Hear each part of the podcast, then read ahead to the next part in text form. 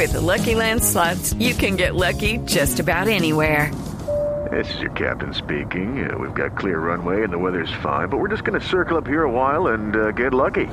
No, no, nothing like that. It's just these cash prizes add up quick. So I suggest you sit back, keep your tray table upright, and start getting lucky. Play for free at LuckyLandSlots.com. Are you feeling lucky? No purchase necessary. Void where prohibited by law. 18 plus terms and conditions apply. See website for details. Son las 2 de la tarde en punto y estas son las noticias de Colombia y el mundo aquí en Blue Radio. La orden del presidente Juan Manuel Santos de reiniciar los bombardeos contra las FARC se está cumpliendo. El Ministerio de Defensa reportó la destrucción de una fábrica de armas y explosivos del bloque oriental de este grupo guerrillero. Información con Juan Carlos Villani. Así es, en las últimas horas se dieron a conocer los videos en donde se observan a algunas aeronaves de la Fuerza Aérea Colombiana preparándose y minutos después bombardeando una zona en el municipio de Vista Hermosa, en el departamento del Meta, donde funcionaba una armería de la guerrilla de las FARC. En ese operativo, dos presuntos subversivos fueron dados de baja. Juan Carlos Pinzón, ministro de Defensa. Ya se hizo una operación de bombardeo. Se destruyó aquí en la zona de Vista Hermosa toda la fábrica de explosivos del Frente Séptimo de las FARC. Fueron abatidos dos terroristas y se incautaron gran cantidad de explosivos. También se observa luego de los bombardeos a integrantes de la Fuerza de Tarea Omega del Ejército ocupando el campamento de la guerrilla, que tenía capacidad para albergar a 25 guerrilleros, y también se ve la maquinaria que al parecer era utilizada para la fabricación de minas y explosivos artesanales. En otro operativo adelantado en el departamento de Caquetá, el ejército capturó a tres presuntos guerrilleros de la columna Teófilo Forero de las FARC. Se incautó abundante material de guerra y una mina de alto poder destructivo con dos kilos de anfo y metralla. Juan Carlos Villani, Blue Radio. El gobierno nacional puso la lupa a más de 14 mil millones de pesos que se invirtieron en el departamento de Sucre y no se sabe dónde están. Información con Ivette Salazar.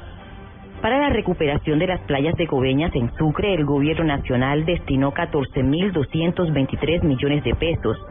Sin embargo, las obras no se ven por ningún lado, como lo pudo constatar Carlos Encito, secretario de la Oficina de la Transparencia. El 50% de eso, por supuesto, son más de 5.100, eh, 7.100 millones de pesos y esos recursos, lo que nos había dicho la ciudadanía es que no se habían ejecutado y que se habían perdido a través de corrupción administrativa. El funcionario le pidió al alcalde de Coveñas, a la Procuraduría y demás entes de control investigar mientras el Golfo de Morrosquillo en Sucre sufre con el deterioro ambiental. En Cincelejo, Sucre, de Cecilia Salazar, Blue Radio. En el norte del departamento del Valle se presenta una grave emergencia por el desbordamiento de tres quebradas y de un río, mientras continúan las intensas lluvias en la región. Información con Freddy Gómez. La alcaldesa Nelly Grajales hace un llamado a la unidad de atención y prevención del riesgo para que lleguen las primeras ayudas. El municipio está a punto de quedar incomunicado desde el departamento de Risaralda y desde el Valle del Cauca, asegura su alcaldesa Nelly Grajales. Entre ellos tenemos el eh, el barrio Castañeda, eh, tenemos eh, en el sector de Cajones y Esparta. De igual manera tenemos el riesgo en la escuela de la vereda Cañaveral. Reitero, tenemos una problemática grande porque eh, estamos a en.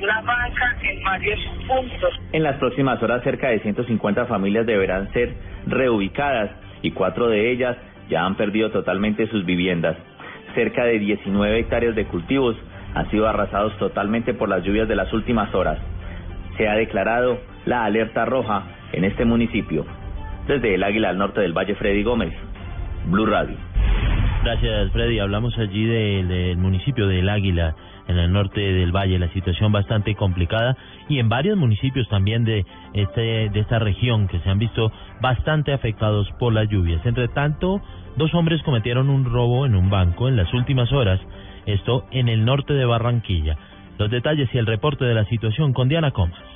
En la modalidad de taquillazo, los delincuentes ingresaron a la entidad bancaria y despojaron de 3 millones de pesos al cajero.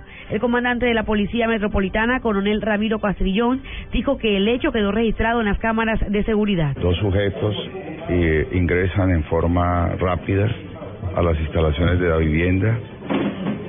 Había un solo cajero atendiendo al público y en forma rápida obtienen y hurtan el dinero que está en, en la caja. El valor que se hurtaron de acuerdo a- a- al balance que hizo la misma entidad bancaria es de 3.200.000 pesos. La semana pasada dos hombres también fueron capturados por el taquillazo a un banco. En Barranquilla, Diana Comas, Blue Radio. En noticias internacionales, un grupo de hombres armados secuestraron a 19 trabajadores en Afganistán en la jornada de hoy. Detalles con María Juliana Silva. Al menos 19 trabajadores de una compañía afgana de desminado fueron secuestrados hoy por hombres armados en el este de Afganistán. En el secuestro que se produjo a primera hora de la tarde, aparentemente los captores trasladaron a los trabajadores a un lugar desconocido, dijeron fuentes oficiales. El jefe de seguridad de la zona añadió que aunque lanzó una operación militar para liberar a estos trabajadores, esta tuvo que ser suspendida debido a las malas condiciones climáticas y será reiniciada en las próximas horas. María Juliana Silva, Blue Radio. En deportes, tres victorias acumuló el piloto británico de Mercedes, Lewis Hamilton, este año en la Fórmula 1, tras ganar hoy el Gran Premio de Bahrein. Información con Pablo Ríos. El piloto británico de Mercedes, Lewis Hamilton, volvió a ganar y ratificó su liderato en el Campeonato Mundial de Pilotos de la Fórmula 1. El segundo lugar fue para el finlandés de Ferrari, Kimi Raikkonen, y el compañero alemán de Hamilton, Nico Rosberg, completó el podio. El quinto circuito de la temporada será el Gran Premio de España el próximo 10 de mayo. En MotoGP, el colombiano Johnny Hernández corre desde la posición número 13 al Gran Premio de Argentina, que es la tercera válida del año de esa categoría. Y a partir de las 3 y 30 de la tarde se llevará a cabo en Long Beach, California, la tercera carrera del año de la IndyCar. El piloto colombiano Juan Pablo Montoya, líder de la clasificación general, saldrá en la segunda posición detrás del brasileño Helio Castroneves. Sebastián Saavedra, quien hace su debut esta temporada, partirá en la onceava casilla. Carlos Muñoz en el puesto 12 y el novato Gaby Chávez en el 17. Pablo Ríos González, Blue Radio. Noticias contra reloj en Blue Radio. Noticia en desarrollo, el presidente Juan Manuel Santos afirmó que en el momento actual los colombianos deben unirse y no dividirse para llegar a esa victoria que es la paz de este país. La cifra, el cuarto puesto ocupó la bicicrosista Mariana Pajón en su participación de hoy en la Copa Mundo de BMX en Manchester, luego de haber obtenido la medalla de oro en la competencia del día de ayer. Quedamos atentos a la clausura de los comicios en torno a las consultas de los partidos políticos. Las mesas de votación cerrarán la jornada a las 4 de la tarde.